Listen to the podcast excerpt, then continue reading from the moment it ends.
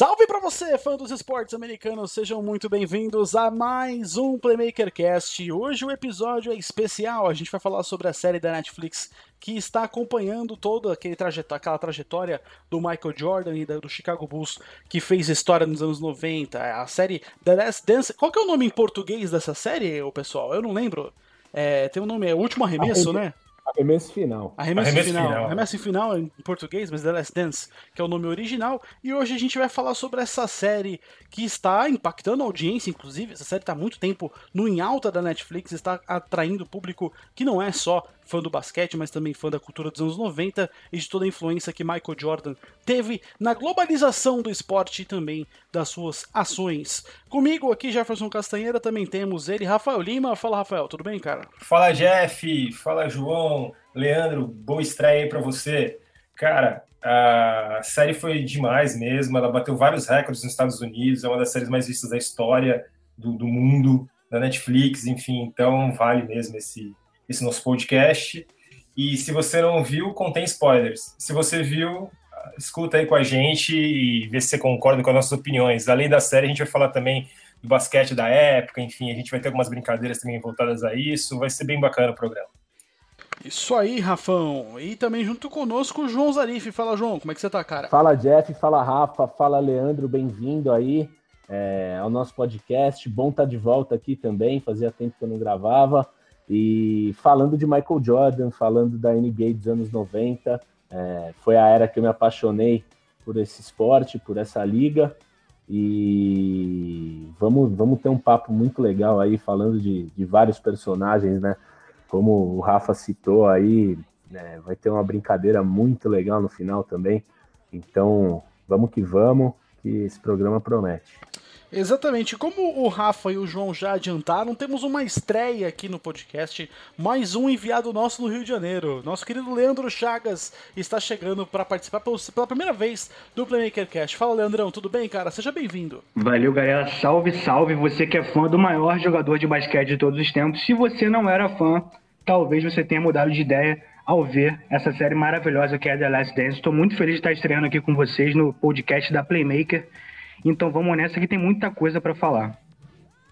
Sim, meus amigos, vamos abordar todo esse esse tema atual relacionado às mídias, né, que estão rolando nos esportes que veio na melhor hora possível, né, já que a gente está passando por essa pandemia do coronavírus. Mas antes da gente ir para o nosso assunto, ficam aqueles recados para você acessar o nosso site, que diariamente é bombardeado de notícias e tudo o que acontece nos esportes americanos, www.playmakerbrasil.com.br e também não deixe de seguir a gente nas nossas redes sociais, no arroba Brasil, tanto no Instagram, tanto no Facebook, tanto no Twitter. Sim, agora nós estamos no Twitter, nós estamos lá na casa dos 240 caracteres agora, beleza? Vamos pro nosso tempo.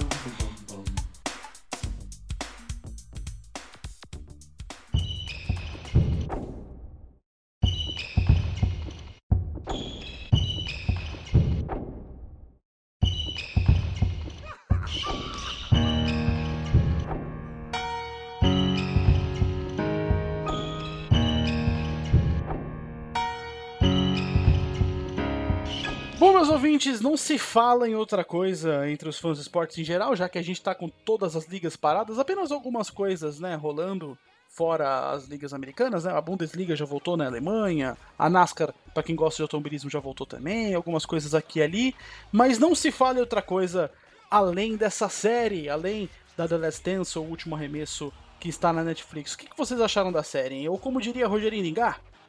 Simone, pontos positivos e negativos para vocês? Cara, é, eu acho que a série veio da melhor hora possível, cara. Você falou aí, porque a gente tava, tá precisando de esporte, cara. Assim, a gente que é movido a esporte, é fanático por isso, enfim.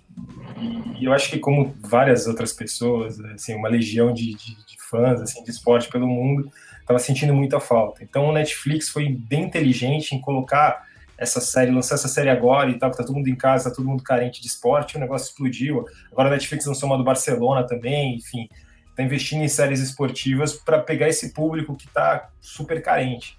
E essa série foi muito importante para mostrar para um monte de gente quem foi o Michael Jordan, quem foi aquele Chicago Bulls que é tido como o melhor time da história, enfim, a dinastia espetacular. Então, o, o maior ponto positivo dessa série para mim é mostrar para uma nova geração o que a minha geração viveu acompanhando aquilo e, e por que, que a NBA hoje é o fenômeno que é? Porque assim, ela só é o fenômeno que é por causa daquele time do Chicago Bulls que levou a NBA para o mundo inteiro.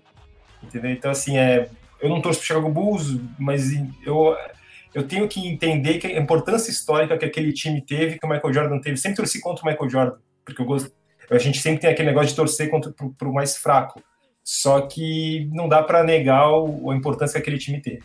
E só como ponto negativo é que você acaba conhecendo um lado do Michael Jordan que talvez você não conhecesse e que não é tão legal assim. Então, é, muitas vezes a gente idolatra as pessoas. Assim, eu vejo assim, o brasileiro é muito apaixonado pelo Ayrton Senna, por exemplo. Só que o Ayrton Senna é um ser humano. O Ayrton Senna tinha uma série de defeitos também e que são mascarados pela idolatria e pelo que ele apresentava dentro das pistas. E o Michael Jordan, eu acredito que seja na mesma, na mesma medida. Assim, o cara era um monstro na quadra, trouxe uma legião de fãs, só que ele também tinha falhas como ser humano e a série acaba mostrando algumas coisas dele, não como falhas, mas que a, gente acaba interpretando como falhas, a forma do trato dele com as pessoas, enfim, algumas outras coisas assim. Então esse eu acho que é o, é o ponto negativo do ídolo, não da série, entendeu? Porque a série é legal até mostrar isso para a gente desmistificar um pouco essa questão de figura perfeita mas é, mostra para todo mundo, escancara para todo mundo um lado do Michael Jordan que talvez a gente não conhecesse. O que me chamou muita atenção, assim, do, no ponto positivo, é a carreira do Michael Jordan nunca teve um, um ponto final, né? Parece, porque ele teve três despedidas, podemos dizer assim, e, e a última despedida dele foi meio melancólica, né? Tipo, ele, ele no Washington Wizards como um, um coadjuvante técnico da, da liga, óbvio que protagonista é, em termos de, de catalisador de atenção e tal, e mídia, ele sempre foi, mas ele não era, óbvio, na, na idade que ele tinha, ali com seus 40 anos, é, o mesmo jogador, e, e, foi um pouco melancólico, e, e a saída dele em 98, que teria sido triunfal, né? É, foi um pouco é, perdeu um pouco o brilho, eu diria. Então, você vê ali o Michael Jordan é, contando a, a, o último campeonato dele que ele venceu, né? É, foi muito legal, porque parece que colocou um ponto final na, nessa história, né? E agora a gente pode curtir o Jordan com tudo que, que, que ele fez e, e falar, cara, como esse cara foi é, acima da média, acima de qualquer coisa que, que a gente viu, acho que em qualquer esporte, mesmo falando de Pelé, é, o, o, Michael Jordan foi fora da época dele total. É, e assim, é impressionante ver isso. E agora a gente pode aplaudir, né? O, o cara novamente, 20 e poucos anos depois, 22 anos depois do, do último campeonato dele, então, acho que isso é o ponto principal aí, né? Trazer uma história para fechar um, um, capítulo mais brilhante para mim da história do esporte. É... E sabe o que é mais maluco, João? Só para até te até completar o que você está falando, a série o The Last Dance, que é o nome original da série, ele vem de uma frase do Phil Jackson, porque foi a última dança do Phil Jackson pelos Bulls. Ele já sabia que ia sair, né? Já estava declarado. Então, assim, o, o, personagem principal, assim, foi a última. Se fosse levar o Pedra Letra, seria a última temporada do Phil Jackson e não do Michael Jordan. É que o Michael Jordan é tão sensacional, ele acabou se aposentando por ser tão ligado ao Phil Jackson que acabou tomando conta de tudo isso. Sim, sim. É, é, o, o Jordan é tão grande que até o Phil Jackson, que tem ali, eu acho que 11 anéis, né? Isso, 11 anéis. Treinador é, fica em segundo plano, né? Como é que você fala que o Phil Jackson em alguma história é coadjuvante, né? E, e acaba sendo. É, mas eu acho que o ponto negativo, e aí a série obviamente não tem culpa, é... o Jerry Krause infelizmente faleceu em 2017, então ele não pôde participar, né? É, eu acho que, como ele é, é, o vilão da série, vamos dizer assim, né? É, fica, fica faltando aí é, o ponto de vista dele, né? Ele, não sei se ele ia querer se explicar, é, mas ele não teve o direito de se explicar ou de tentar justificar algumas ações dele ali. E, e eu acho que isso é um ponto negativo que quis o destino é, que, que nunca fosse respondida é, o, o Jerry Krause como, como vilão ele tentar se justificar um pouco. Esse ponto você tocou até, assim, o Steve Kerr e o Tony Kukoc, se eu não me engano, falaram sobre isso, né? Que, que ele seria bacana ele poder se defender das situações. É complicado isso porque é, é um é peça-chave, né? O, o, começo da série, principalmente, bate muito nessa tecla, né? Depois, quando começa a contar as histórias individuais de cada um e tal, e vai avançando, fica um pouco em segundo plano. Mas no começo é, é só isso, né? Porque eles querem justificar porque seria a The Last Dance, né? Porque seria a última temporada e tá intimamente ligado ao, ao Jerry Krause. Não, e ele e ele foi um baita GM, né? Assim, ele foi o criador de tudo aquilo. Então, assim, ele começou, ele terminou a história. É, e querendo ou não. Série... Pode, pode falar, Leandro. É, uma coisa que a série mostra muito é que o, o Kraus parecia uma pessoa meio ressentida com a falta de crédito que ele tem sobre aquele time, né? É, a série é, tenta, mostra isso ao longo dos episódios, é, que parece, de alguma forma, ele se sentiu é, pouco, como posso dizer, prestigiado com o papel que ele teve. É, no final, o Scott Pippen até fala sobre isso, que é, né, não tem como não falar que o, o Jerry Krause é o maior GM de todos os tempos pelo time que ele montou, é, pelos movimentos que ele fez ali com o Chicago Bulls. Então, talvez, assim, é, é, isso que, ele, que vocês falaram agora há pouco, é, ficou faltando a, a palavra dele para ver o que ele pensava sobre essa situação. Infelizmente, a gente não pôde ter essa opinião, né? Porque ele veio falecer antes da, da série ser produzida, mas enfim. É, falando sobre um, um, ponto muito positivo que a série deixou, é o debate, sabe? O debate em torno de, de dessa geração em si é, e do basquete. As pessoas fazem muitas comparações com relação a times do passado, com times do presente. É, muita gente mais nova, assim como eu, não conhecia a, a, fundo esse time do Chicago Bulls, esses times no caso, né? Pelas mudanças que passaram, enfim. É, e você vê o debate com relação, comparando uma década com a outra, apresentando muitos fatos novos para essa, essa galera mais nova, assim como eu, é, é muito interessante. Isso, para mim, é um dos principais pontos positivos da série. O debate que, a, que ela causou e uma outra coisa que, que talvez possa virar uma tendência é esse tipo de série, uma série esportiva, é, abordando temas do passado, é, mesclando com coisas do, do presente em si. É, já falaram, inclusive, que vai ter uma, outra, uma série produzida sobre, sobre o Tom Brady, é, que deve ser nos moldes de The Last Dance, então já estou muito ansioso para ver também, fugindo um pouco do, do basquete, falando do futebol americano. Vai ser muito bacana ver também essa relação. A gente sabe que o Brady teve vários episódios polêmicos, assim como o Jordan teve em sua carreira, né? É, essa série aí, até pelo que eu li, ela seria agora sobre essa temporada que, que o Brady vai jogar. Com, junto com o Gronk e tal, em Tampa Bay, como se fosse a última dança dele Essa também. A última dança aí tá mais pra um Lago dos Cisnes, que vai terminar em tragédia, enfim. Desculpa, eu sou torcedor do Dolphins, então tudo bem, vai lá ser feliz lá na, na NFC South, cara. Fica, fique longe da minha FC Enfim, bom, agora a gente vai entrar mais pra nossa, eu ia meter um pleonasmo gigantesco, entrar para dentro. É, agora vamos dissecar um pouquinho mais essa produção, vamos dar uma de Ruba, Rubens Evold Filho e falar sobre a série que ela é marcada por várias histórias dentro da história principal, né? Que é, no, no caso, a, o momento, toda a trajetória do Jordan. Para vocês, qual marcou mais? O que, que você acha, João, pra ti? Cara, eu acho que o, o momento mais marcante da série, é, para mim, foi o, o momento que o Scott Pippen não entra em quadra, né? Porque o Tony Kukoc é o escolhido pro, pelo Phil Jackson para dar o arremesso final, né?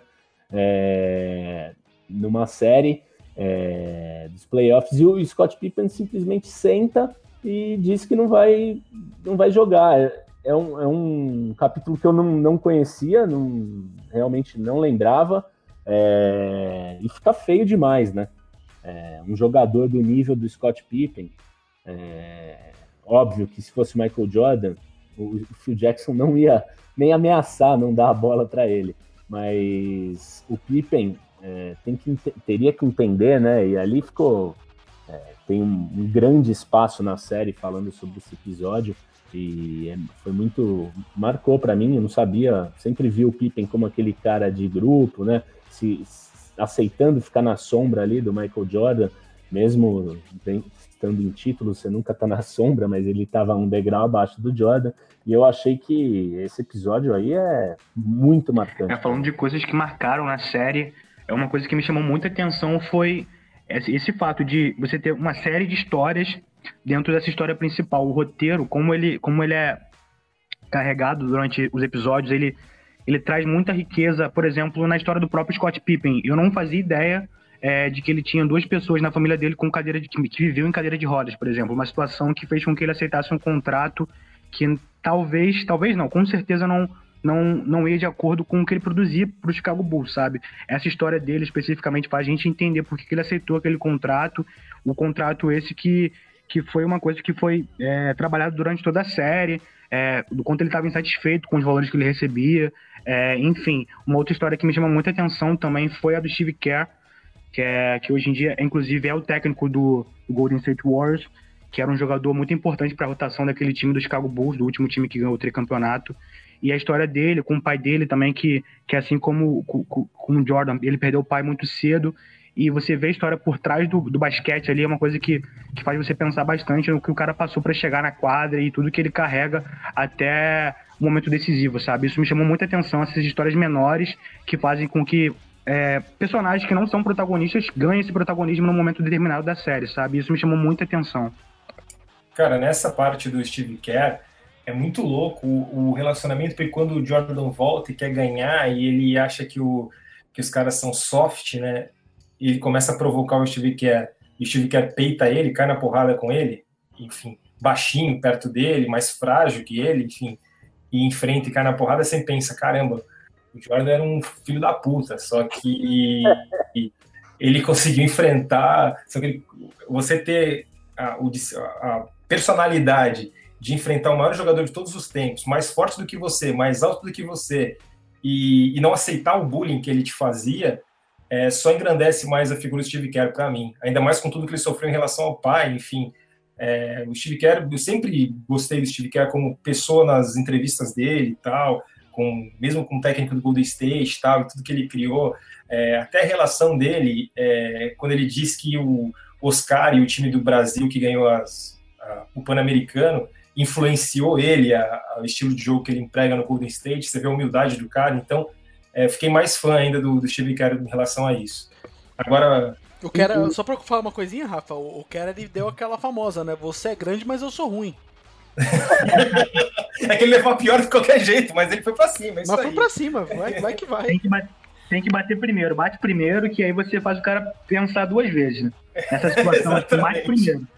E essa, essas histórias aí, né, que o, que o Leandro citou, tem várias é, de personagens que às vezes não, não chamam a atenção na, à primeira vista, e o Rafa citando o Kerr, é, aquela máxima de treino é treino, jogo é jogo, a gente viu que com o Jordan não existia isso, né? Então, os jogadores que estavam em volta dele no treino, todo dia era dia de jogo decisivo. Então os caras tinham que ganhar do Jordan. Ele não aceitava não ser desafiado no treino, ele não aceitava que ah, a gente está treinando para chegar no jogo e fazer as coisas no, no, nosso limite. Não, o limite era ali sempre, que você tinha que estar tá pronto, tinha que ter feito aquilo 200 vezes de forma é, excelente para poder chegar na hora H e ele ter a confiança de, de contar com você, né? Então isso, e, e no final os jogadores mostram que na época foi difícil, mas eles conseguem entender totalmente que isso melhorou muito eles como grupo, né? É, e, individualmente somou é, no final no grupo, né? Então isso eu acho muito legal também, marcou bastante. Cara, como carreira, é, vou entrar nesse assunto, acho que depois mais frente a gente, a gente deve até falar sobre isso de novo, mas assim, como carreira, algum, depende muito, eu acho, da, de como a pessoa reage. Por exemplo, o Scott Burrell, era um jogador no, no college que era para ser um fenômeno, para ser um All-Star. E eu acho que quando ele chegou no Chicago Bulls e o bullying que o Jordan praticava sobre ele, a, a forma como ele assim diminuía ele, é, embora ele tenha uma personalidade muito soft, uma personalidade que aceitava tudo escalado, aceita até hoje, assim e tal. Eu acho que isso acabou é, dando uma brecada no desenvolvimento dele. Eu acho que se ele tivesse tido um desenvolvimento mais livre, talvez talvez ele tivesse se tornado o jogador que ele foi no college, entendeu? É, não sei, isso é uma percepção minha, não sei nem se é, é, não, é, é faz sentido, né? Rafa, e, e, faz sentido, mas aí o engraçado é, se ele tivesse alcançado esse potencial, ele não teria ficado no Bulls, entendeu? E aí você pode falar, putz, esse cara ia ter explodido, mas pro Michael Jordan, ele não estava preocupado que ia acontecer com o cara, né? Sim, é, ele queria que ele fosse o melhor teammate dele ali, né? O colega de equipe, É, e, e, isso também, ser o melhor colega de equipe, faz é, também ser o cara que aceita esse tipo de coisa do Michael Jordan, né? Que em, realmente, em alguns momentos, parece ser um babaca completo, mas era o jeito dele de, de elevar todo mundo ao nível que precisava, na visão dele, né? É, ele mesmo disse que. Não, ele mesmo disse que o Steve Kerr, ele, ele só teve, só teve respeito pelo Steve Kerr depois do que o Steve Kerr fez para ele. Sim. Pois é, o Michael Jordan tentava tirar o melhor de cada um, mas vamos dizer assim que não era da melhor maneira possível, né? É, a gente vários episódios assim que que levanta esse debate, alguns companheiros até falavam que ele era um babaca, enfim. Mas no futuro, assim, você pode pensar, será que se fosse de outro jeito, o Chicago Bulls conseguiria o sucesso que teve? É, esse é o grande debate em relação ao comportamento do Michael Jordan com os companheiros. Será que se ele fosse um pouco mais soft, todo jogador conseguiria demonstrar o máximo do potencial que ele poderia demonstrar? Eu não tenho essa resposta. Fica aí para cada um pensar e refletir se, se essa era a melhor escolha possível que o Michael Jordan podia fazer na época, se era o melhor jeito de lidar. Enfim, teve até a situação que ele saiu e o Scott Pippen meio que assumiu o controle do, do, do elenco com um jeito mais paterno. É, e o resultado não foi o mesmo. Eu, eu, eu, eu não vou dizer que o fator, é, o modo como gerenciava o elenco, o Scott Pippen como líder do elenco, é, foi o fator principal. O fator principal para mim naquele não título, vamos dizer assim, do, do Chicago Bulls foi não ter o Michael Jordan. Né? Quando você perde o Michael Jordan, não, não tem como fazer muita coisa. É um cara que é fora de série. E se você não tem ele, você tem que dar um jeito. E, assim, dar um jeito sem Michael Jordan é muito difícil. Mas o, essa saída do Jordan no primeiro ano o Chicago encantou todo mundo, cara. É, com esse lance dos triângulos e tal, a bola não ficava na mão de cada um, enfim, todo mundo participando ativamente do, do jogo, a bola decisiva rodando. É, tanto é que foi escolhido o Kukoc para jogar a bola decisiva que o, o João falou, ao invés do, do Pippen, e deu aquela confusão, e aí no ano seguinte já degringolou. Porque se o Pippen tivesse continuado com essa mentalidade de, de grupo mesmo, é, talvez o Chicago Bulls tivesse até chegado na final da conferência, tivesse brigado pelo título, enfim, porque o time estava jogando muito bem mesmo, assim, né? Sim, sim. E depois do, do, episódio do Pippen, que eles ganharam o jogo, até com a bola do Kukoc, o time deu, degringolou. É verdade, até o, o Scott Pippen pediu desculpa na hora, viu que ele tinha agido errado, mas assim, quando acontece um episódio desse, é difícil recuperar a mesma sintonia de antes, né? Mesmo nos playoffs. E só para e só para falar o meu caso, a minha história dentro da história que eu queria destacar, é coisa rápida, é o Dennis Rodman, cara. Um cara que no meio de um campeonato, do tricampeonato, acabou o jogo, o cara pega um avião e vai na WWE lá lutar lá, sei lá o que ele vai fazer lá, com o Hulk Hogan, e aí depois fica não sei quantas horas com a Carmen Electra e o time não sabendo onde ele tá. Que, maluquice, cara. O que, que, tem a cabeça desse cara? É, não, assim, o cara é totalmente fora da caixinha, né? Ele eu, eu, acho que não, nunca teve um personagem é, com um nível tão alto de performance aliado à, à loucura extrema, assim. Eu acho que ele tá no, nos dois níveis aí de performance. Ele tem a camisa aposentada pelos Pistons e tal, multicampeão. É, e ao mesmo tempo ele é uma figura é, o cara bizarro. é um personagem de filme, né, meu? Assim, total bizarro. Ele parece, sei lá, o Coringa do Batman. Tipo, ele é completamente louco. Ele é o alívio cômico da série. É uma coisa muito legal quando, quando eles trabalham o lado do Dennis Rodman é a relação que ele tinha com o Phil Jackson. O Phil Jackson conseguia entender o Rodman como ninguém, sabe? E aí que vai a, a genialidade do, do treinador de tentar tirar o melhor do jogador, entender como é que ele se porta, como ele. Sabe, assim, o Dennis Rodman realmente era uma figura surreal, o cara fazia de tudo fora da quadra, mas quando ele chegava para jogar, ele entregava sempre o, o melhor e, e, fazia a diferença para os Chicago Bulls, né? E, e, o Phil Jackson sabia isso, tirar isso dele da melhor maneira possível. Cara, a maior crítica em relação ao Phil Jackson é que ele só sabe jogar nesse esquema de triângulos. Isso desde até quando ele veio aqui para o Knicks, ele queria que os treinadores, o Jeff Hornacek, eu não lembro quem foi o anterior ao Hornacek, mas ele queria que os treinadores é, esse esquema do triângulo e o basquete hoje em dia é outro, enfim, não, já não serve mais para isso, enfim, e essa grande, grande questão em relação ao Phil Jackson, que ele tem um esquema único. Só que em contrapartida a isso, a forma dele fazer uma gestão de elenco, gestão de estrelas, cara, eu acho que talvez na história do esporte não tem alguém que saiba gerir tão bem estrelas, porque o cara tem o Shaquille O'Neal, Kobe Bryant, Michael Jordan, Scottie Pippen, Dennis Rodman, e, e, conseguiu fazer com que esses caras rendessem o máximo e jogassem para ele. Assim, isso é, é fantástico. O esquema que ele fez no Bulls de o Michael Jordan era o bad cop e ele era o good cop. Enfim, e, e funcionou super bem. Assim, é um cara super inteligente. É, é, um cara que realmente predestinado a ganhar campeonatos, assim, talvez tecnicamente não seja o melhor treinador, mas ele nessa gestão de elenco eu acho que não tem nada igual. Sim, é, é absurdo, né? A, o episódio do, do Rodman ser liberado para ir para Las Vegas para curtir no meio do, do caos e conseguir atrasar, né? Dois dias ele aparece depois do que foi combinado e o cara ainda conseguir contornar. Então, assim, o Phil Jackson era um cara que deixava a vaidade, o ego dele ali de ah, eu sou o líder, eu que comando, palavra final é minha. Ele deixava isso de lado totalmente e, e, o time conseguia obedecer ele dentro de quadra porque sabiam que ele era um gênio estratégico. Então, assim, é, é sensacional como ele realmente, como ele lida, é absurdo. É, é, assistir a série e ver isso é falar, cara, é totalmente fora do que a gente pensaria que poderia acontecer em qualquer nível do esporte. Agora a gente vai invocar o Tony Ramos e Glória, e a Glória Pires para fazer um quadro como se fosse. Se eu fosse você, tipo aquele filme. Bom, na verdade o nome do quadro é Se Eu Fosse Três Pontinhos. Mas vamos brincar com isso aí no caso. E se vocês fossem o Phil Jackson, vocês teriam abandonado o barco quando o Jerry Krause disse que seria a The Last Dance ou fariam o que ele fez? Essa é.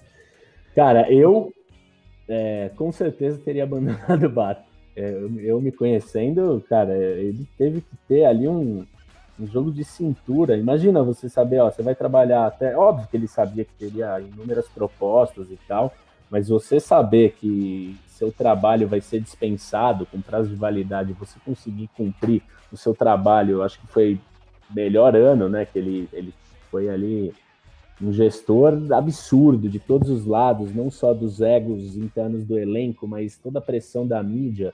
Foi o auge ali, né? Foi a última temporada de um time já era pentacampeão. Então, cara, eu não, não teria segurado essa bucha, não. com certeza teria saído fora. Sim, eu penso um pouco diferente nessa situação. É, se eu sei que é a minha última chance de fazer história com um time, eu vou tentar fazer essa história, é, tentar conquistar é, esse último troféu, essa última dança aí com. E além da situação de querer conquistar é, um título, tem o fato também de você não querer abandonar, os, abandonar, entre aspas, os jogadores que você criou uma relação ao longo dos últimos anos, sabe? Eu acho que muitos desses jogadores estavam pensando assim, se essa é a última dança, que seja com o Phil Jackson, é, para a gente tentar depois pensar num futuro é, em um time diferente, da melhor maneira possível. E se você tem essa oportunidade de fazer história mais uma vez, eu tentaria fazer, é, fazer essa, essa história, é, assim como ele fez, deu certo tudo mais. E além do fato dele fazer história, se ele quisesse continuar na liga depois do Chicago Bulls, ele poderia valorizar ainda mais seu passe para um outro time que ele fosse é, contratado. Então eu tentaria sim é, conquistar esse último troféu aí com, com o grupo. Cara, eu também é, tem que ter um sangue de barata do cacete porque eu acho que eu tô mais na linha do João também. Eu acho que eu, eu iria fazer igual o Jordan, ia ser bem vingativo. Eu ia pro Lakers, que tava com o novo Jordan lá, que é o Kobe Bryant, e o Shaquille O'Neal já tava contratado. Falava pro Pippen, Pippen, você quer uma porcaria aqui, vem comigo pro Lakers também. E batia no Chicago Bulls. Não, isso é. é você bater, se espancar com ódio. É, pois é. Meu Deus, imagina esse time. Tô até vontade de chorar, de pensar Mas o, o, o, engraçado, né? O Leandro colocou aí diversos pontos, mas um, uma coisa que, né, na linha do tempo, a, é, a, história do, do Last Dance, né? Foi colocada pelo Phil Jackson. Então, assim, antes dele, dele chegar com essa, né? Que ele chega com uma cartilha lá, né? Para os jogadores é, ele já tinha sido confrontado pelo Jerry Krause. Então, assim, antes dele, dos jogadores falarem, não, vamos lá, última vez, não sei o que, blá blá blá, e comprarem essa ideia, ele teve que criar isso tudo. Então, assim, foi genial dele, porque ele conseguiu é, transformar o problema que era só dele, né, naquele momento, quando o Jerry Krause avisa que vai ser a última vez que ele vai, é, a última temporada que ele vai treinar o time, e ele consegue unir todo mundo em torno do, do mesmo mantra, né? É, que na verdade todo mundo poderia seguir na, na, na NBA, na, na, franquia que quisesse. e, e acaba todo mundo entrando no, no, mesmo barco com ele, né? Então, assim, foi genial dele. Assim, só gênios conseguem é, criar esse tipo de situação. Né? Uma coisa que me chamou muita atenção também, uma situação específica que mostra essa, essa mística que o Phil Jackson tinha, é depois do título, né? Depois do último título, que ele reúne os jogadores para conversar e falar o que cada um sentia com relação ao que foi vivido nos últimos anos. E aí cada jogador chegava com, com um texto, um bilhete, enfim, e depois de falar é, o, o que sentia, botava esse bilhete dentro de uma lata e queimava. Ou seja, tudo que eles falaram ficou só ali para eles, vamos dizer assim. É, no final da série até mostra o Michael Jordan é, falando sobre isso, que foi um poema dele, enfim. Então eu acho isso genial. O jeito que ele tinha de reunir o grupo, assim, é algo que eu, eu, realmente não consigo pensar em nenhum outro treinador que tenha conseguido fazer isso. E se vocês fossem o Scottie Pippen, teriam aceitado ficar tantos anos ganhando um salário muito abaixo da média ou teriam mudado de franquia? Cara, isso daí é, é, é bem complicado, né? A gente, o Leandro citou aí a situação que os pais dele viviam e tal, é, por isso ele assinou um contrato tão, tão longo é, e que na época parecia ser muito rentável, mas a NBA foi ganhando proporções financeiras absurdas, o salary cap aumentando e os salários foram é, crescendo exponencialmente e ele ficou para trás. É, cara, é impensável, né? Hoje em dia aconteceu algo do tipo. Um cara deixar é, o lado financeiro quase totalmente de lado, obviamente que ele tinha uma situação ainda confortável, porque os salários mesmo é, na época que ele assinou eram, eram grandes, né, para uma pessoa normal, mas você saber o seu potencial e não tá disputando o título todo ano, vencendo, é, e você tá fora dos 100 maiores salários da, da liga, Hoje em dia, assim, é inviável. Eu, eu tenho que me colocar na situação daquela época, é... e mesmo assim, cara, eu não conseguiria. É, todo dia falar, cacete, tô aqui, o cara aqui é reserva e ganha mais que eu. Tipo, tipo isso. É, ele não era um cara que ganhou o espaço dele é, de uma hora para outra. Ele sempre esteve ali no time, ele participou da construção do time, e, e, ele não ser recompensado por isso deve ter batido forte todo dia na cabeça Cara, dele. eu acho que, que na situação dele era muito complicada. Ele tinha muitos irmãos, uma família muito pobre, enfim. Então é. Provavelmente na situação dele eu tivesse aceitado no primeiro momento, porque eu não ia saber que meu time ia ser campeão e tudo mais. Mas é óbvio que dia após dia, até aquela questão da cirurgia que ele fez, que ele antecipou, enfim, realmente é algo que devia consumir ele por dentro absurdamente, assim. Ele sabia que ele poderia ganhar muito mais. Ele hoje em dia é um cara rico, mas ele poderia ser muito mais do que isso, assim, enfim. É, então, realmente, assim, eu acho que é, a decisão dele naquele momento é o que talvez eu faria também, mas depois entender que foi completamente errado e a primeira oportunidade que ele teve de voar do Chicago depois dos títulos, ele voou e estava mais do que certo. É, se você pega ali, né, Rafa, o, os anos que ele jogou com contrato ruim, depois que começaram a subir os contratos, que foram mais ou menos três, quatro, quase cinco anos, três, quatro anos, é, você faz os cálculos assim, ele perdeu mais de 20 milhões de dólares. Deixou é, de ganhar. Eu também, também não teria é, é, estômago para viver uma situação tão complicada quanto essa. A gente sabe da realidade que ele vivia naquela época, com família e tudo mais, mas eu acho que faltou um pouco de tato também para o dono do Chicago Bulls, sabe? Se você tem uma peça tão importante assim para o seu time, por que não conversar e tentar renegociar o contrato, sabe? Para um jogador que te, te, entrega tanto dentro de quadra. A série mostra que ele não, ele falando que não rene, rene, é, renegociaria contrato nenhum, é, que se assinou é isso mesmo e tal. Mas se você tem um jogador tão importante quanto o Scott Pippen, por que não conversar e tentar motivar esse jogador para ele entregar ainda mais em quadra, sabe? É, eu acho que ele levou como dava para levar na época o Scott Pippen em si, porque o contrato estava assinado. E quando ele teve a chance, ele foi embora e buscou o que ele merecia realmente financeiramente na série. É, pode eu, falar. Eu acho, Leandro, até que você tinha falado no, na parte do Jerry Krause lá atrás que a gente comentou, é, você uhum. tinha falado sobre o, o Jerry Krause se sentir meio desprestigiado, né? Ele sentia falta do reconhecimento.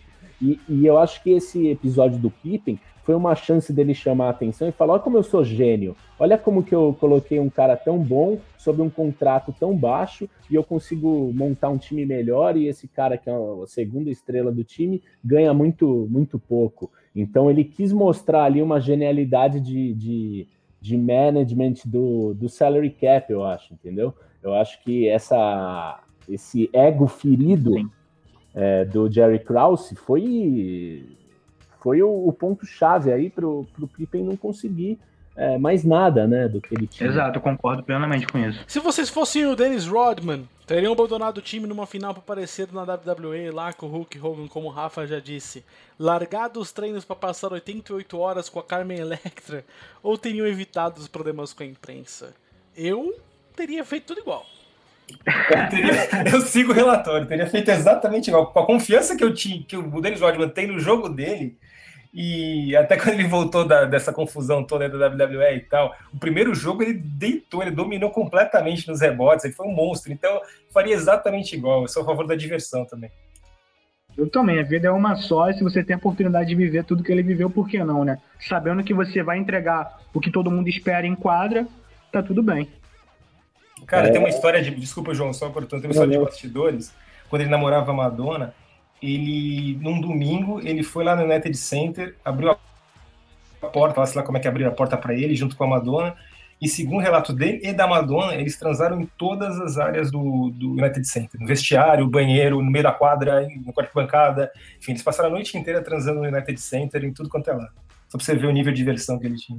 Cara, é... E eu, no máximo, dei uns beijos no estado ali com Mursa, tá ligado? Tipo, comparação. É, é, tão, é tão surreal, né? Você imaginar tudo. Você jogar a final da NBA já é surreal. Você jogar a final da, da NBA e pro, aparecer com o Hulk Hogan no WWE na mesma noite, cara, isso é. Assim, é, é filme total, né? Então, só um cara como ele consegue conceber uma, uma coisa dessa, mas, porra, não tem como. Isso é, o cara viveu o sonho, né? Então, não tem como falar, ah, eu faria diferente. Se tivesse a oportunidade, faria exatamente igual também. Para finalizar essa, esse nosso quadro, se vocês fossem o Michael Jordan, vocês teriam feito a pausa na carreira para jogar beisebol ou teriam continuado a jogar pelos Bulls? Olha, eu vou pelo lado psicológico. Eu acho que eu compreendo, eu compreendo demais o, o Jordan ter parado para jogar lá naquela Minor League Baseball, né? não foi nem na Major porque a gente não compreende o, o, psicológico da pessoa. Acho que o Michael Jordan se sentiria muito culpado se não tivesse feito isso. Ele devia isso ao pai, né? Eu acho que, é, esportivamente falando, foi péssimo. Foi a pior decisão possível, mas pessoalmente falando, eu acho que talvez é, é ter vivido aquele momento e com os meninos idolatrando tanto ele lá no, no, Chicago White Sox, no, na Série B do Chicago, Chicago White Sox, enfim, eu acho que assim, pelo sentimento e pela homenagem ao pai, eu faria o mesmo, porque eu sou Michael Jordan, posso jogar beisebol se eu quiser, posso amanhã, no outro dia, se ele quisesse jogar no, no time de, de soccer do, do, Chicago, enfim, Chicago Fire, ele também conseguiria uma vaga para jogar Chicago Fire, enfim. Então, se, podendo fazer isso, podendo homenagear a família, eu acho que eu talvez faria o mesmo também. E, e, cara, eu acho assim, é óbvio que a gente chega e fala, pô, é, o Jordan, se tivesse ficado na, na liga, ele teria ganho oito títulos, sei lá. É, ele teria e, tomado e, pelo menos um do Lodge 1, cara. O Lodge 1 ia ganhar dele. Não, eu, eu acho, sinceramente, que se o Jordan tivesse continuado na, no estresse que ele estava, com a perda do pai, a pressão que estavam fazendo por causa de apostas e tal, é, em cima dele, eu acho que ele talvez não teria ganho mais nenhum título. Boa, bem pensado. E porque eu acho que as coisas iam se perder ali. É, ele não tinha cabeça para jogar na NBA, pelo menos naquele ano. É, e aí você ter um ano ruim, é, podia ter desmanchado o time, que, que quando ele saiu, o time continuou lá. Quando ele voltou, o time estava lá. É, a, maior, a maior parte da, da base do time ainda, Pippen estava lá. Eu acho que se ele tivesse ficado, o time tivesse dado errado, provavelmente as peças teriam sido é, renovadas para tentar fazer o, o Jordan é, feliz, porque ele não estava feliz naquela época, né? É, e eu acho que a pausa para ele, pessoalmente, óbvio, foi foi ótima, porque ele é, fez uma coisa que o pai dele queria e ele ficou bem consigo mesmo. Mas eu acho que esportivamente, óbvio que né, o Rafa falou, ah, foi esportivamente foi a pior decisão, sim, porque ele teve que se adaptar ao corpo, até mostra né, na série. É, depois a readaptação, é, que só um cara como o Jordan conseguiria fazer. É, mas eu acho que foi, foi muito bom para ele, porque ele voltou e ganhou outro campeonato. E assim, nunca aconteceu isso na história da NBA. Entendeu? Então, eu acho que a pausa foi crucial para ele chegar onde ele chegou. É, eu concordo plenamente com isso. Se ele continuasse jogando é, com o nível de estresse que ele tinha na época, talvez ele não conseguisse render e além do fato de ele estar estressado com tudo isso, tinha a situação do pai dele e ele queria homenagear o pai de alguma forma, realizar esse sonho que o pai tinha. Ele foi, para mim, ele fez a escolha correta, depois conseguiu voltar. Claro, teve um período de, de adaptação que a série mostra, que eles acabaram perdendo pro, pro Orlando Magic e tal. É, mas assim, quando ele voltou, sentindo um prazer de, novamente em jogar basquete, ele conseguiu é, atingir tudo que ele conseguiu, um, mais um tricampeonato, enfim acho que a pausa foi essencial para que ele continuasse se sentindo prazer em jogar basquete. Levando para a esfera esportiva, qual a importância dessa revolucionária tática dos triângulos para a história do basquete? O que você me diz, Rafa? Ela é utilizada até hoje e ela, para mim, é a melhor coisa para você fazer rodar a bola. Cara, eu acho que ela é fundamental, ela vai estar no grupo do, livro de história. É, existe a NFL, eu vou só mudando um pouco de liga, ela consegue, ela uma vez fez uma, um sistema defensivo desenhado pelo Bill Belichick, é, alçou isso ao Hall da Fama. A NFL fez isso. Eu acho que a tática dos triângulos deveria ir ao Hall da Fama da NBA também, enfim, porque foi algo revolucionário para a época da questão do basquete coletivo assim como o hoje, e assim, isso a gente está falando dos anos 90, só agora, nos, nessa, nessa última década, é que teve algo tão revolucionário quanto que a gente está falando que é, o, que é o small ball. Enfim, então só, só aí a gente já começa a entender essa situação. O que o, um, um treinador atual que, que faz, tenta fazer a união das duas coisas é o Mike D'Antoni. O Mike D'Antoni, ele é controverso pra caramba, mas ele é um cara que assim ninguém pode acusar ele de ser um cara que não tenta, de ser um cara que acomodado. E o Mike D'Antoni está tentando fazer essa, exatamente essa é, essa mescla dessas duas táticas para o Houston para aplicar no Houston Rockets, assim como ele tentou fazer isso no Phoenix Suns, enfim. É, então só aí a gente já vê a importância disso como está se arrastando por décadas e mesmo vindo um outro estilo de jogo completamente diferente, os, ainda tem, ainda dá para beber da fonte dos triângulos, entendeu? É, e, e, cara, se for pegar a década de 90 e a década de 2000, foi basicamente dominada pelo triângulo do Phil Jackson. Se você tem aí os, os títulos com o Bulls, depois ele vai para o Lakers, ele ganha em 2000, 2001, 2002, 2009, 2010. Então, assim, o primeiro título foi lá em 91 e o último em 2010. Então, são 19 anos, 20 anos quase, que a mesma tática foi campeã na NBA. É, não em todos os anos, mas você ter aí todos esses títulos que o Phil Jackson tem, ele teve mais da metade dos títulos dos, dos 20 anos né, que, que eu citei agora. Então, assim, não tem como falar que é a tática mais importante da história da NBA. É, e na série é muito interessante é, como ela mostra que o Phil Jackson fez o Michael Jordan entender, não só o Phil Jackson, antes dele mesmo, é, os treinadores fizeram o Michael Jordan entender que ele podia confiar mais em outros jogadores do time, que ele não precisava sempre carregar o piano, sempre resolver. É claro que ele tem um talento excepcional e conseguiria fazer isso na maioria das vezes, mas a gente vê é, durante a série que outros jogadores é, foram decisivos em momentos específicos, sabe? E o triângulo foi essencial para que isso acontecesse. Exatamente. Cara, e só não ganhou mais porque tinha um gênio, surgiu um gênio também chamado Greg Popovich, que criou hack a Shaq, que fazia faltas no Shaquille O'Neal, fazendo com que o Shaquille O'Neal tivesse que ir para fazendo rodízio de faltas no Shaquille O'Neal para que ele tivesse que ir para a linha de lance livre, perdesse os lances livres, porque ele era ruim. Enfim, ele fazendo aquela tática do Hammer também, ele fazendo essa questão do, do basquete coletivo, de você não saber quem é o finalizador da jogada nunca. Enfim, o jogo dos dois postes. Enfim, o, o Greg Popovich, sabendo que o, os, os triângulos do Phil Jackson funcionavam, ele conseguiu fazer com que os triângulos, ele conseguiu fazer com que os triângulos não funcionassem contra o time dele, muitas vezes de maneira controversa, utilizando o que, os, o, que o outro, que o time do Phil Jackson tinha de pior. Enfim, então assim, acho que se não tivesse o Greg Popovich, talvez o Phil Jackson tivesse ganho 15 títulos dos 20, entendeu? Sim, e, e, e o legal, né, que você vê que o Phil Jackson ele foi campeão é, no Bulls e nos Lakers.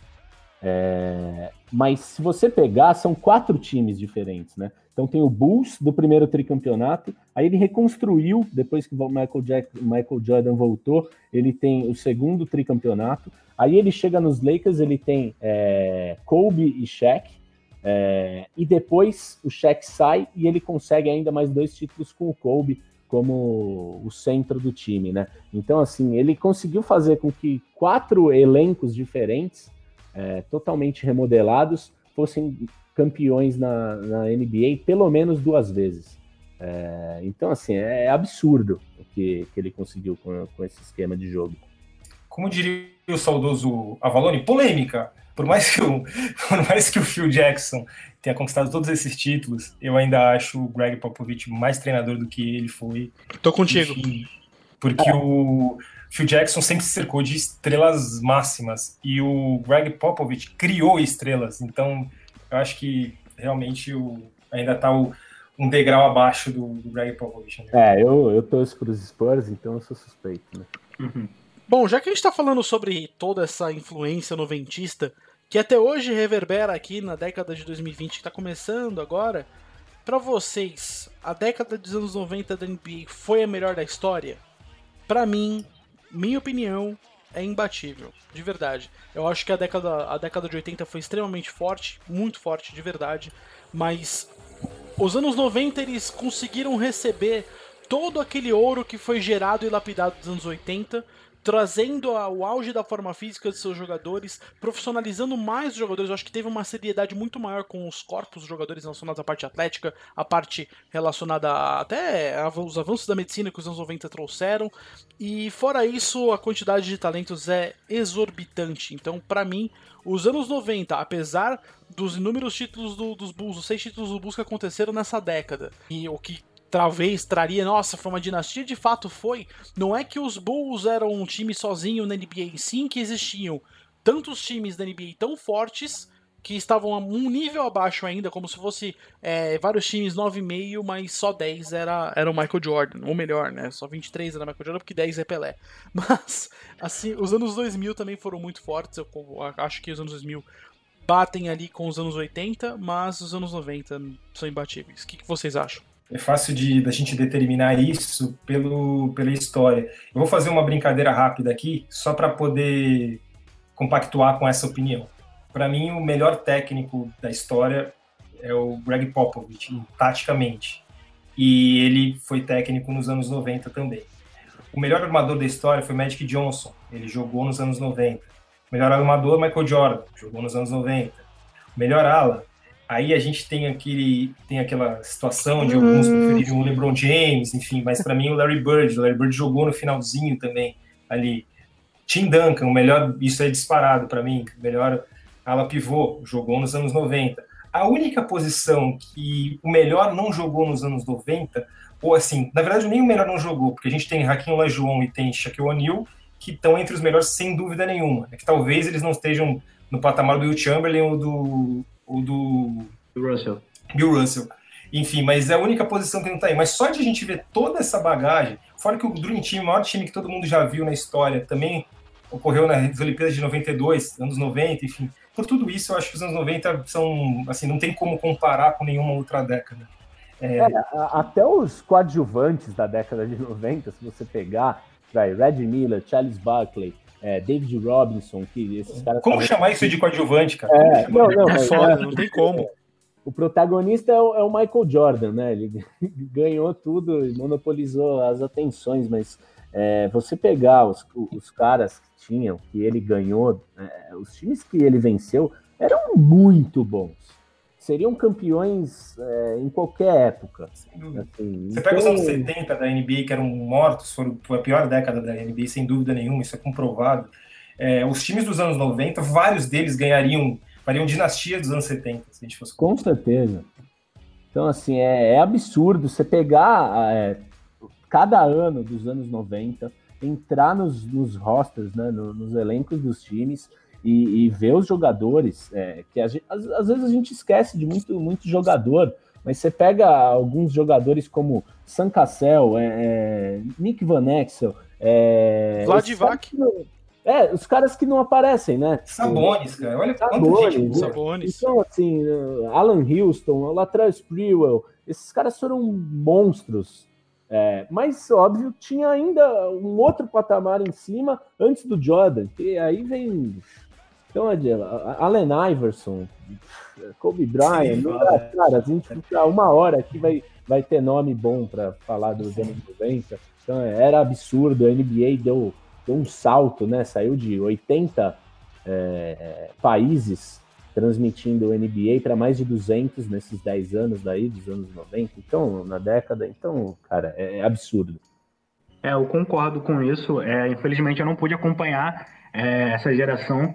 É, mas se você parar para comparar a importância que ela teve para o basquete como um todo, é impossível dizer que não é a maior década é, do esporte, sabe? O Dream Team impulsionou o basquete para o resto do mundo. É, quando a gente vai conversar com alguém que é dessa época, dessa, que nasceu nessa, nessa época, eles sempre citam o Dream Team, citam os jogadores que atuavam é, nesse time. Então é impossível você dizer que não é, é, na minha opinião, né? É impossível você dizer que não é a maior década da história do basquete. Leandro, até uma, só indo em consideração que você está falando, eu assisti às Olimpíadas de Barcelona quando eu tinha 10 anos de idade. E eu sabia o time do Team de cor, mesmo sem acompanhar, sem, sem é, ficar voltando na história, se, desde então eu sei o time do time de core para sempre, assim, cara. Assim, então é, é muito louco o que isso mexeu e o que isso trouxe de fã de, do basquete. E só para encerrar, é, eu acho que neste século a melhor década é a que a gente está vivendo. Assim, eu acho que a gente a NBA está voltando à era de ouro, assim, com que é, muita gente torce o nariz pro Golden State, assim, enfim, por causa da questão do modinha, mas o, o que o Golden State fez para a NBA, nenhuma outra era, tirando os anos 90, conseguiu fazer, assim, de, de popularidade. A gente vai para o nosso último quadro aqui relacionado ao fato desses anos, anos 90, né, os times desses anos 90, que tiveram vários times muito bons, para a gente fazer um quadro específico para hoje, que é o GM por um dia. A gente vai fazer um sorteio aqui para ver quem tem o primeiro jeito de escolha de um time vocês devem escolher entre o Lakers de 91, os Blazers de 92, os Suns de 93, o Seattle Supersonics de 96 ou o Jazz 97-98. E com apenas duas trocas que façam sentido, não me vem trocar o, o Kukoc, sei lá, o, o. Como é que é o nome dele lá? Luke Longley por o David Robinson. Não vai, é, não vai não, eu vou, vou, dar, vou pegar o Carmalone aqui, vou pegar o Duncan Robinson, vou pegar uma galera e foda-se. Não, não é assim, tem que fazer sentido. E formem um time que venceria o Bulls. E a gente, todos os outros integrantes, a gente vai julgar se esse time venceria ou não. Então vamos para o sorteio. Roda o peão da casa própria. Eu quero agora o, o som da, da, do, da casa própria rodando lá. Quem conhece a época do Silvio Santos. Pra gente ver, não é bem um sorteio, não é bem uma roleta. Mas aqui eu estou apertando várias vezes um sorteador online que eu utilizo para ver quem vai ser o primeiro a fazer aí a first draft pick, digamos assim, para escolher um time para defender. E o primeiro foi Leandro. Leandro, você é o primeiro a escolher. Ainda bem, porque com certeza eu fui que mais sofreu para tentar pensar em alguma coisa que fosse minimamente plausível para fazer. É, mas vamos lá. Eu vou escolher aqui o Utah Jazz de 97. É, não, o Utah Jazz de 98, na verdade. De 98, é, a gente conversou no grupo sobre isso e o ponto mais fraco é, desse time era o pivô. É, o pivô naquela época era o. Greg, Greg Foster. Greg isso, Foster isso. e o Greg Ostertag, os dois é, jogavam. Isso, isso, exatamente. É, os dois, é, cada um jogando alguns minutos ali. E naquela época eu vi que tinha um jogador que estava sendo negociado, enfim. Eu não sei, com situações de cap, se isso seria possível, mas eu tentaria trazer aí o de Keng Mutombo para fortalecer o garrafão. É, liberaria cap space mandando alguns jogadores e de repente também é, tentando mandar uma escolha de draft é, para tentar comprar esse jogador. Eu não sei se seria possível é, Mas quem não, você mandaria, Leandro? Eu mandaria. Quem você mandaria para trazer o Mutombo? Só para a gente ver se faria sentido. Como eu, como, como eu falei, eu mandaria uma, a minha primeira, a escolha mais alta do draft futuro para tentar é, trazer esse jogador e, e mandaria o meu pivô titular, no caso. O titular do Greg Foster, eu mandaria o Greg Foster e mandaria a minha escolha mais alta do draft futuro para tentar é, trazer aí o de Kang Mutombo. Não sei se faria sentido com situações de cap, liberaria mais alguns jogadores, mas enfim, tive muita dificuldade. Pensei, pensei, pensei, enfim. Eu acho que o, o Denver Nuggets não aceitaria essa Denver Nuggets não aceitaria não, cara. É, o, o de Kang Mutombo, ele foi free agent né? É, no, no ano anterior e daria, mexendo no, no time, para o Utah Jazz atacar ele é, antes dele assinar, se eu não me engano, com o Atlanta Hawks, né? Exato, Isso mesmo, Atlanta 97, Hawks. né? Isso, ele foi para o Atlanta Hawks é, e, e, aí ele foi ganhar 8 milhões de dólares na época no, no no Atlanta Hawks e daria para o Utah Jazz mexer uns pauzinhos ali é, para tentar pegar ele na temporada de free agent. Depois que ele foi trocado, depois que ele assinou com o Atlanta Hawks, é, seria bem difícil de conseguir essa troca aí. É... Então eu acho que no, na temporada 96, 97, eu acho que o Utah conseguiria assim é, levar o Mutombo para lá e aí ficaria um time absurdo, né? Você tem ali Stockton, Ornacek, Malone e Mutombo no mesmo time, é, seria absurdo. Então eu acho que esse time ia ser bem, bem, bem forte e poderia sim destronar o Michael Jordan. Vocês acham que. O que, que, você acha, Jeff? Que esse time aí com o Mutombo ganharia ou perderia? Cara, eu acho que numa série de sete jogos dá Bulls em seis. Sendo bem honesto. Igual. É... Como aconteceu, né? Foi 4 a 2 não é isso? Acho que não mudaria muita coisa, não, de verdade. Indo para dentro da quadra, eu acho que mudaria muito essa questão de rebote. Ele ia brigar muito com o Dennis Rodman questão de rebote. Enfim, o time ficaria muito mais forte fisicamente e o, e o time do, do Jordan realmente sofre com times mais fortes fisicamente. É, seria bem, bem, bem difícil dizer quem ganharia, mas é. Eu acho que dá Bulls em seis, cara, porque o foco do time ia mudar. O foco do time ia ficar muito potencializado no garrafão isso ia desafogar as alas, ia deixar o Jordan e o Pippen mais livres e iam só, ia só sobrecarregar o Rock. Acho que a, a, maneira que o time ia jogar ia mudar e não ia ser efetivo da mesma forma. Porque você ia, você ia tipo, tirar um, uma tampa de uma caneta para colocar numa outra caneta que não tem tampa. Faz sentido. É o, é o cobertor curto, né? Puxa de um lado. Isso, cobertor curto, excelente. Mas assim, a, a tua mudança, na minha opinião, foi, foi, bem ousada. Eu acho que trazer o Mutambo pro time seria é. bom. Mas na minha opinião, eu acho que ainda não, não, não dava pra bater, porque ia é, dar uma só, descoberta. Só me corrigindo aí, só seria possível fazer isso em 97, 98 já não seria mais possível, né? É. Não, não, é, de fato. Vocês concordam é, eu acho que Eu concordo, eu acho que, que o Bulls ganharia mesmo assim. Não sei se em seis jogos, talvez sete, mas ganharia. É, eu estava conversando com o Rafa até, é, é difícil, a gente vai tentar aqui brincar, né? É, mas a gente está tentando fazer uma tarefa que os GMs dos times que eram pagos e é, puta que pariu. tentaram fazer durante 10 anos, né? é muito difícil.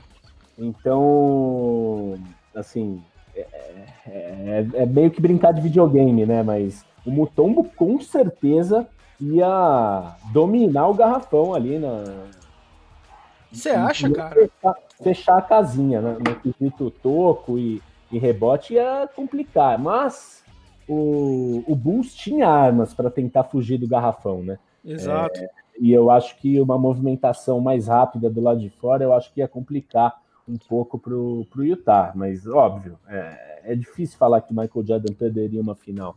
É utilizar mais jogo de é, perímetro ali, né? Chutando Enfim, de longe. É Exato. uma tarefa quase impossível, né? Os Bulls nunca jogaram jogo 7 nas finais, imagina. Inclusive, eu fiquei com um pouco de raiva do Rafael que propôs essa brincadeira. Pelo amor de Deus. Eu tava, tão. Não, eu tava tranquilo. Eu, eu, cheguei a. Eu tive uma semana muito complicada, né? Antes da gente fazer a gravação uhum. do podcast. Eu pensando. Eu pensei uma meia hora assim quando eu trabalhava. Eu falei, caraca, não tem como. É tipo, sabe o Doutor Estranho no filme do, do dos Vingadores? Ele tem, existem 14 milhões de realidades paralelas. Eu acho que nenhuma o Bulls é derrotado. Eu acho que talvez chegue no, set, no jogo 7, mas ser derrotado é muito difícil, cara. Calma que falta eu e o João, calma. É, falta você e o João, quero ver, quero ver. Vai que vocês me convencem, vai que vocês têm a joia da alma aí e conseguem trazer algum resultado. Enfim, vamos ver agora entre João e Rafael quem que vai ficar com a segunda escolha e quem vai ficar com a última. Apertando sortear aqui, vamos ver se está carregando e o Rafael o próximo. João, infelizmente você foi o último, cara. Não tem problema. João, eu tenho É. muita curiosidade, como eu fiz algumas, alguns times assim, eu tenho muita curiosidade de saber qual era o time que você tinha montado para ganhar. Então, qual que é o time que você tinha montado? Porque eu vou escolher outro, só porque eu tenho curiosidade de ver o teu. O, o Blazers de 92, eu acho que é o time que eu fiz aqui mais forte para ganhar dos Bulls. Cara, por coincidência é o mesmo que eu fiz também, mas eu vou escolher outro e depois eu te conto o meu do Blazers para ver se bate. Bom. Vamos ver, vamos ver. tá? Então eu vou, vou fazer outro. E o que eu vou fazer, se eu vou justificar muito bem justificado, eu acho que, que dá para ganhar.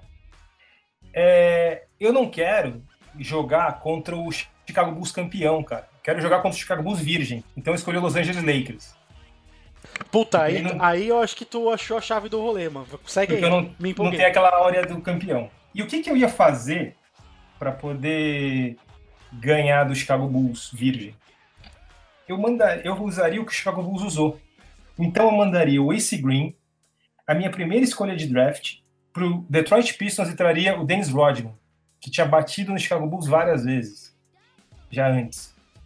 É, o Dennis Rodman estava querendo sair já dos Pistons. Na verdade, estavam querendo sair com ele de lá, na verdade, né? porque estava arrumando confusão e tal. Enfim, e logo depois, não sei se foi uma ou duas temporadas depois, ele foi para o San Antonio Spurs. Enfim, então anteciparia a saída dele, é, ajudando no rebuilding do Detroit Pistons, que já era um time envelhecido. Então mandaria o Ace Green, que já era um, que era um grande jogador, que estava em ascensão, e mandaria uma escolha de draft a mais alta que eu tivesse pelo Dennis Rodman. Além disso, eu, manda, eu me livraria de um ídolo do Los Angeles Lakers. Eu tiraria o Brian Scott do time, que tinha muita influência no time, e o Michael Thompson, mandaria os dois para o Dallas Mavericks e traria o Rolando Blackman para o meu time. Então, o meu quinteto ficaria Magic Johnson, Rolando Blackman, James Worth, Dennis Rodman e Vlad Divac. É engraçado esse time. Com Sam Perkins Caralho. de sexto homem. O Dennis Como é que- Rodman eu cheguei a pensar, inclusive, porque ele viveu essa situação complicada depois do bicampeonato em Detroit. É, tanto que ele foi jogar nos Spurs em 93, se eu não me engano. É, então, E- por isso que eu anteciparia a saída dele dos Pistons com uma troca que valeria muito a pena para o Pistons também. Porque ia fortalecer muito o garrafão, né? Porque o, Div- o Divac é um, um jogador alto, habilidoso, mas assim, as pessoas falam que ele não era muito de contato. Exatamente Então, por isso Se que você traz o. Dennis Rodman, você tem um cara pra brigar ali pelo rebote e marcar o jogador mais forte do time adversário. O Dennis Rodman, ele sabia bater no Michael Jordan na época. Né? Então, ele, eu faria trocas que o Dennis Rodman funcionaria ali. E atra- por que, que eu trouxe o Rolando Blackman? Porque era um baita pontuador. De três Então- pontos, ele era uma arma fudida. Então, o que, que eu ia fazer? Com que o Michael Jordan tivesse que marcar também. O Michael Jordan ia ter que marcar especificamente. Porque se ele não marcasse, como é que você vai segurar o Magic Johnson e o Rolando Blackman? Não tem como.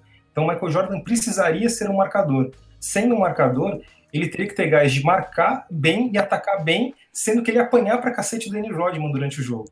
E a gente tá falando do James Worth ainda no time. Enfim, então é. Eu acho que. E contra um Chicago Bulls que não era ainda a máquina que se tornou depois. Por isso que eu acho que talvez esse time adiaria o primeiro título do Chicago Bulls, entendeu? É, é engraçado que na, na, na simulação que eu fiz com os Lakers aqui, eu também é, troquei o, o ala pivô, né? é, depois eu, eu te conto que, qual foi minha troca. E que é, eu, eu achei que era um, um ponto-chave. Não, não foi o Dennis Rodman, mas eu acho que, que até o seu é, time talvez ficou melhor, porque o Rodman é um jogador melhor do que o que eu coloquei aqui. Mas é, o fato de ser o, o time virgem ainda, eu acho que realmente é, é um fator chave aí, né?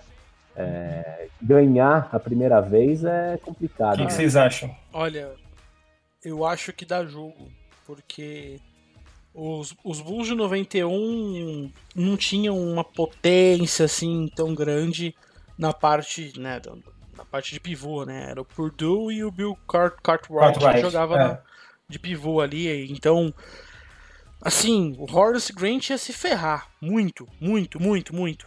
O- um- nossa, esse time do Lakers acho que venceria talvez em seis jogos, cara. Tô pensando aqui fazendo, fazendo um, um paralelo com essa troca que você fez, ainda mais com o Rolando Blackman, que na, na temporada de 91 ele teve uma temporada maravilhosa nos Mavericks, inclusive. Ele, eu lembro que ele era dado como um dos jogadores que que mais ficavam em quadra, faziam 38 minutos por partida para mais. Era ele é muito rápido, ficava o tempo todo em quadra, fazia média de 20 pontos por partida. Então, olha, eu acho que você achou uma chave aí, cara, porque eu não acho que o, o Bulls ia conseguir vencer, não. Não sei a opinião de vocês aí. É, eu concordo. Eu não tinha pensado por esse lado de ser um time que ainda não tinha conquistado um título, não tinha essa experiência, essa casca, e realmente isso poderia ter feito a diferença. E se você consegue fortalecer o seu garrafão é, fazendo ali, brigando pelo rebote com o Dennis Rodman. E tem um cara que pontua também, que é o, que é o caso do, do Rolando Black, é, do Rolando. Travou tudo aqui, volta. Rolando Blackman. Isso, exatamente. Voltando, é, se você tem um jogador que consegue é, brigar pelo, pelo rebote, é, ocupar o garrafão, que é uma coisa que você não, não tinha tão firme, e, e eu acho que você pode sim conseguir esse título aí e, e ganhar do Chicago Bulls na, na, primeira, na primeira grande chance que ele teve assim de, de ser campeão. É, eu, eu acho que faz sentido também, porque se você pega o, o time titular do Bulls né, nesse título aí, ainda não era um time assustador, né? É, então você tinha BJ Armstrong, Bill Cartwright, Horace Grant, que ainda não era um baita jogador como ele chegou a ser é, no último ano no Chicago, que ele fez, teve média de 15 pontos por jogo. Então, assim, eu acho que seria uma, um bom momento para atacar mesmo é, e tentar uma troca como essa aí pelo Dennis Rodman, que o time ficaria muito forte e ganharia muito poder físico, né? Que o time do, do Lakers tinha ali um pouco de é, problema né, nesse lado, né? Era um time muito técnico, mas faltava um pouco de poder físico, né? É, e tudo isso sem perder o Sam Perkins, que poderia entrar para quando eu precisasse da, da, porrada mesmo, eu teria o, a dupla com o Perkins e o Rodman com o Divat no banco. Enfim, então acho que realmente dá para fazer. Eu, eu, na minha cabeça fez sentido esse time ganhar do Chicago não, ganha. Ainda mais que era um time que vinha de título. Então já tinha com aquela hora de campeão também. Sim, cara, eu vou fazer uma votação aqui. Eu, por mim, esse time ganha do, dos Bulls em seis jogos. De verdade. Vocês, o que vocês acham, João e é, eu, eu, eu, acho que ganha até em menos, viu? Eu acho que seria um 4x1 aí. Devolvendo, né? Porque a final de 90 foi 4x1 mesmo, né? De 91. É. E você, é, eu, vou de 4, eu vou de 4x2 também. 4x2 eu acho que seria o ideal aí. Beleza. Olha aí, o Doutor Estranho Rafael conseguiu aí achar uma falha no espaço-tempo e derrotou os Bulls. e você, João? Manda para nós a sua é, proposta. Eu, o meu, eu vou escolher o, o Blazers, né, o Portland, é, que tinha ali como pivô é, central do time, não na posição, mas como um grande craque, o Clyde Drexler, né, é, que era o, o grande jogador, é, pontuador, um, um, dos grandes jogadores da, da década, né? E. Oi? Um dos grandes da história da NBA, com certeza. É, um baita jogador. Então, eu ousei bastante, né? Falei, pô, para ganhar desse time aí, a gente precisa ir buscar alguém como Charles Barkley. E aí, eu fui ver, é, eu fui ver como que Charles okay. Barkley saiu do Suns, né? Que ele foi trocado pelo pelo foi pro Suns, ele foi trocado pelo Philadelphia e ele foi trocado pelo é, Jeff Hornacek, Tim Perry e Andrew Lang. Então eu peguei é, para trocar o Jeremy Curse, que era um baita jogador do, do Portland, o Buck Williams, todo, todos titulares. É, Caraca, o Buck Williams, isso é foda, hein? Sim. É, e o Duckworth. O Duckworth era o, o pivô titular. O né? Então, Se eu, mandei... fosse Filadélfia, eu aceitava isso com um sorriso de orelha a orelha, assim, para venha. Fácil. E, e o, o, Barkley queria, né, sair do time também, né? Então tinha esse, esse problema. O meu único, porém, aí, que eu não sei se conseguiria fazer essa troca, é o Barkley saiu do Filadélfia e foi para o Suns. É... Eu não sei se ele gostaria de ir para Portland, né? Que é bem diferente o, o clima lá e tal, enfim. Mas vamos supor que sim. E aí, para fechar uma segunda contratação, é, tinha um jogador que era um veterano da liga, uma lenda da liga, Moses Malone, no ano do, do, de 91 para 92, né, na, na pré-temporada, ele era um free agent. Então, eu fui buscar o Moses Malone para repor é, a saída do Duckworth, né? É, o Moses Malone ganhava ali 1 milhão e 600 mil dólares quando ele fechou com o Milwaukee Bucks, então eu consegui encaixar isso no salary cap. O Charles Barkley também, então caberia assim no, no salary cap com a saída do Jeremy Curse, Buck, Williams e Duckworth. E o time ficaria Terry Porter, Craig Drexler, Charles Barkley, Clifford Robinson e Moses Malone. E no banco ainda tinha o Danny End para dar um, um, descanso ali para o Terry Porter e para o Craig Drexler, né? Então eu, eu acho que esse time ficou muito forte e poderia bater de frente. Blazers em 7. Já cantei a bola. Blazers em 7. Eu vou nessa também, Blazers em 7. O time ganhou uma força ali no garrafão, um cara experiente já. E eu vou nessa também, Blazers em 7. Cara, é... eu acho, só para só até para alimentar o debate. Claro, claro. É, a, a grande questão, o que fez o, o que fez o Chicago Bulls ganhar dos Blazers foi o, a personalidade do Jordan sobrepondo a personalidade do Clyde Drexler. Porque o Drexler vinha jogando muito, só que o Jordan conseguiu fazer no primeiro jogo, principalmente, é, fez uma atuação monstruosa e diminuiu o Drexler absurdamente. Assim. Ele conseguiu entrar na mente do Drexler, como ele fez com alguns jogadores ao longo da carreira. Então, o time precisaria muito focar o jogo no garrafão, com essas estrelas que, que o João trouxe, para poder se sobressair é, jogando, fazendo seu jogo no garrafão, ele teria que ter um, um, esquema de jogo um pouco diferente do que ele atuava, que assim, que levava esse time ao sucesso era a dupla Drexler Porter, que ficou a maior dupla de, de backcourt do, do Portland da história. Então é, eu não consigo não consigo cravar quem ganharia, sinceramente assim. É, Você acha que a mudança de jogo seria tão, tão influente que, não, que o time não conseguiria render o mesmo?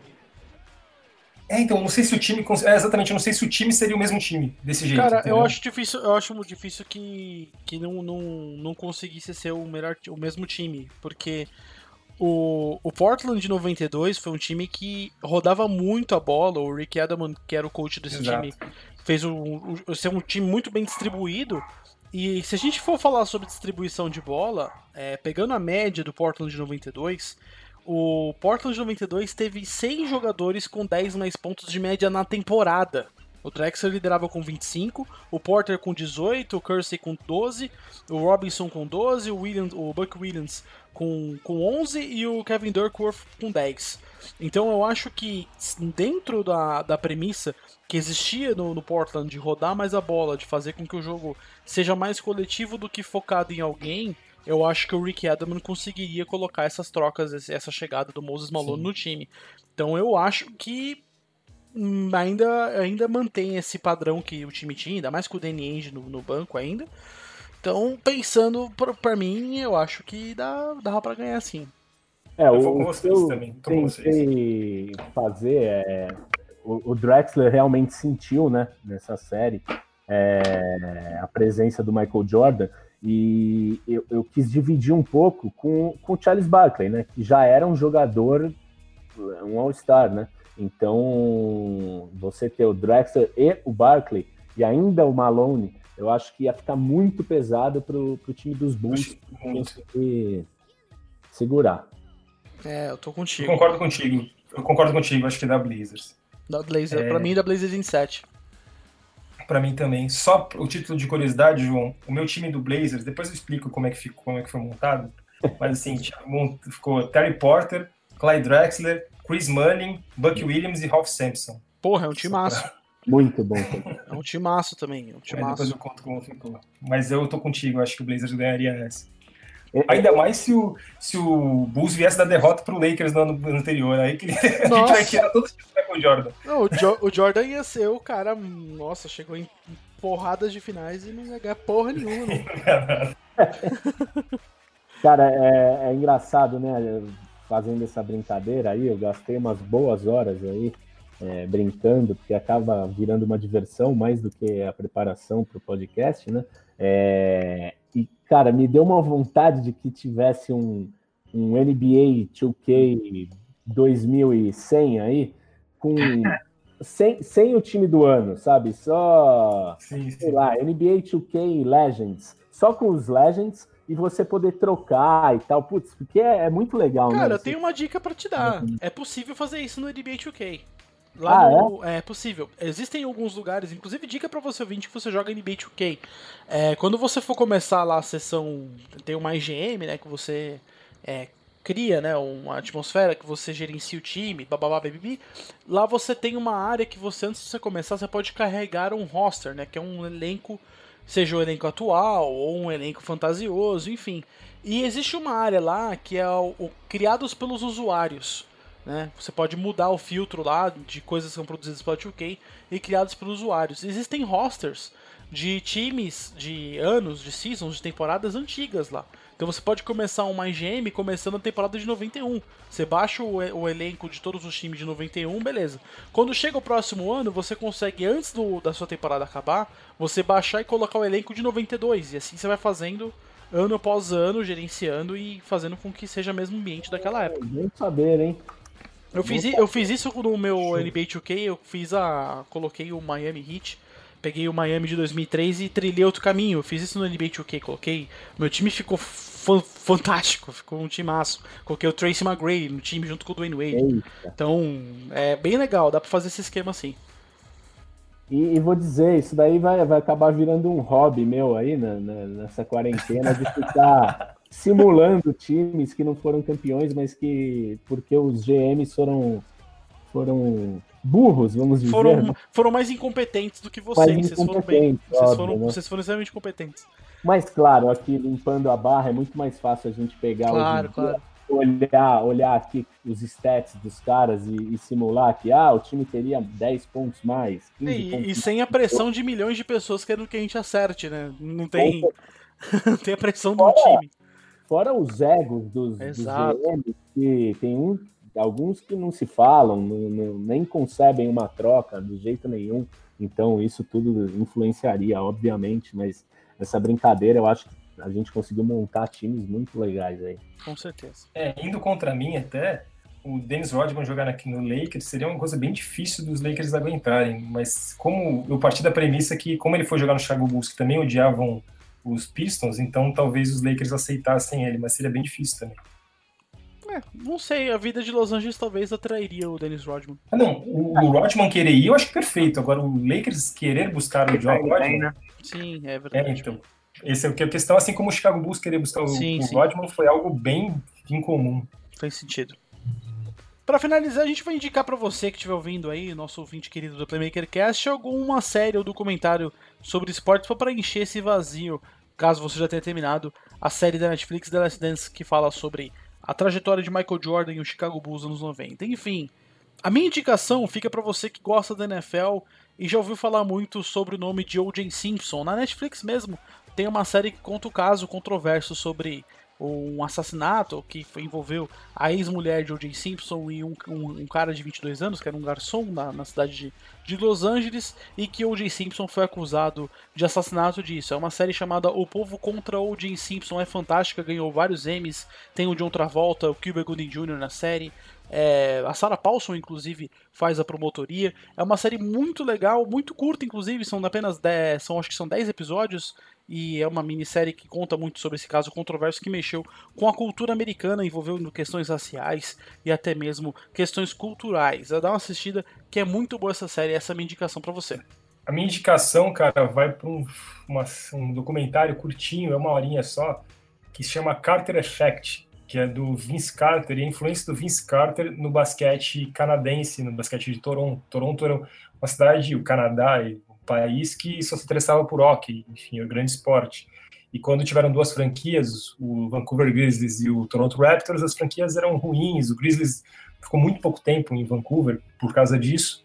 E Toronto Raptors só se manteve até hoje e agora é o atual campeão da NBA porque apareceu um cara chamado Vince Carter que mudou completamente a forma como as pessoas de Toronto enxergavam o basquete é, começou a lotar ginásio, as pessoas iam para baladas vestidas como Vince Carter se vestia, isso trouxe a cultura do rap para Toronto.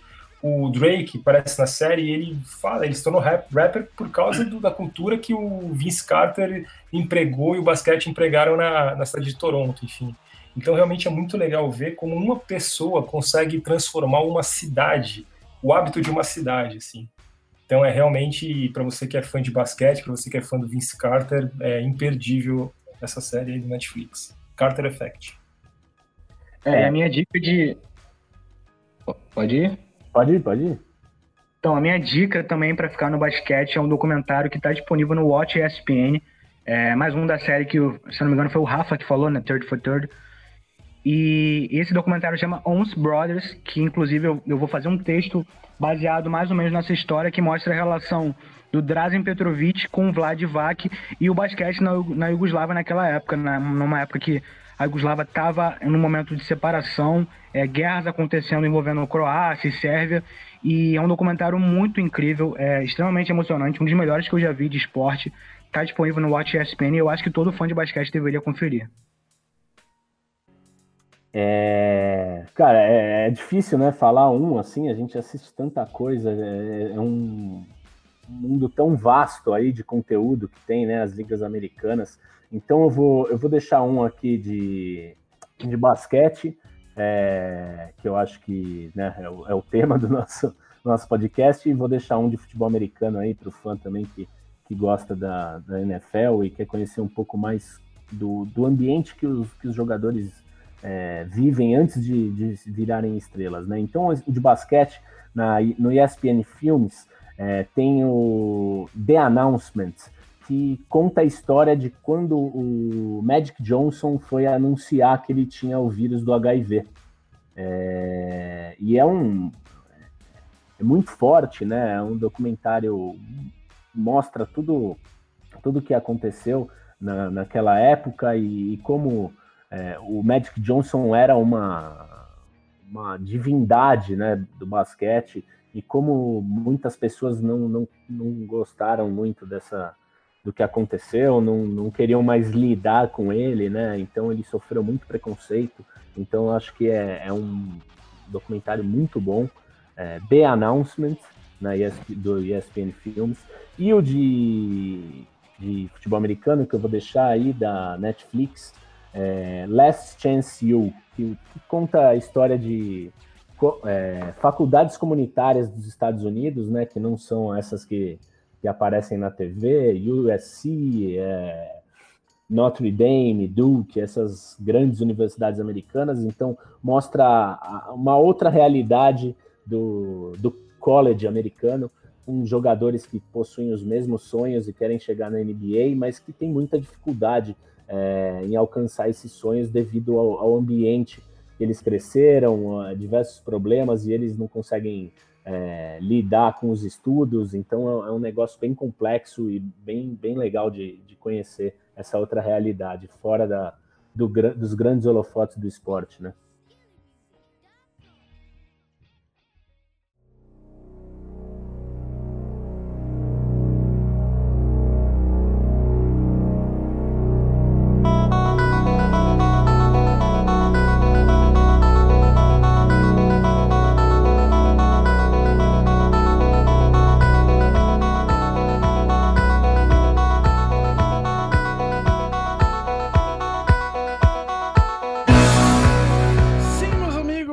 Você ouviu até aqui foi porque você ouviu até o final desse podcast. A gente, a gente agradece a sua paciência, sua audiência. Espero que você tenha gostado deste episódio. Inclusive, deixa seu feedback, manda um comentário pra gente lá nas nossas redes sociais, no Instagram, no Facebook e no Twitter. Só você procurar por PlaymakerBrasil e também você pode acessar o nosso site www.playmakerbrasil.com.br. Meu querido Rafa Lima, muito obrigado pela sua participação hoje.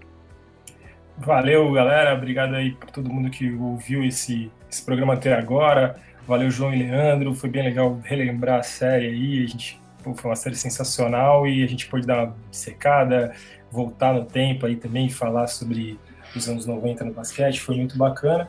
E só como recado, não tem nada a ver com o assunto do programa, a Playmaker Brasil, há mais ou menos uns 15, nem 15 dias, menos de 15 dias, a gente começou a cobrir o UFC e tá, deu muito certo. Então eu queria só falar duas coisas. Agradecer quem está acompanhando o UFC. A gente vê pelos números do site que muita gente se interessa pelo UFC, assim, UFC, né, que fala.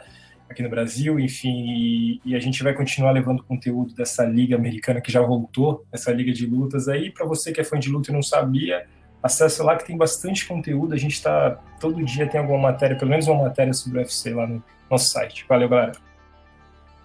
Show de bola, querido Rafa. Muito obrigado, João, pela sua participação. Valeu, galera. Pô, a gente está aqui conversando faz quase duas horas, né? Muito bom falar dessa época do, do basquete, dissecar um pouco, né? As personalidades aí, relembrar.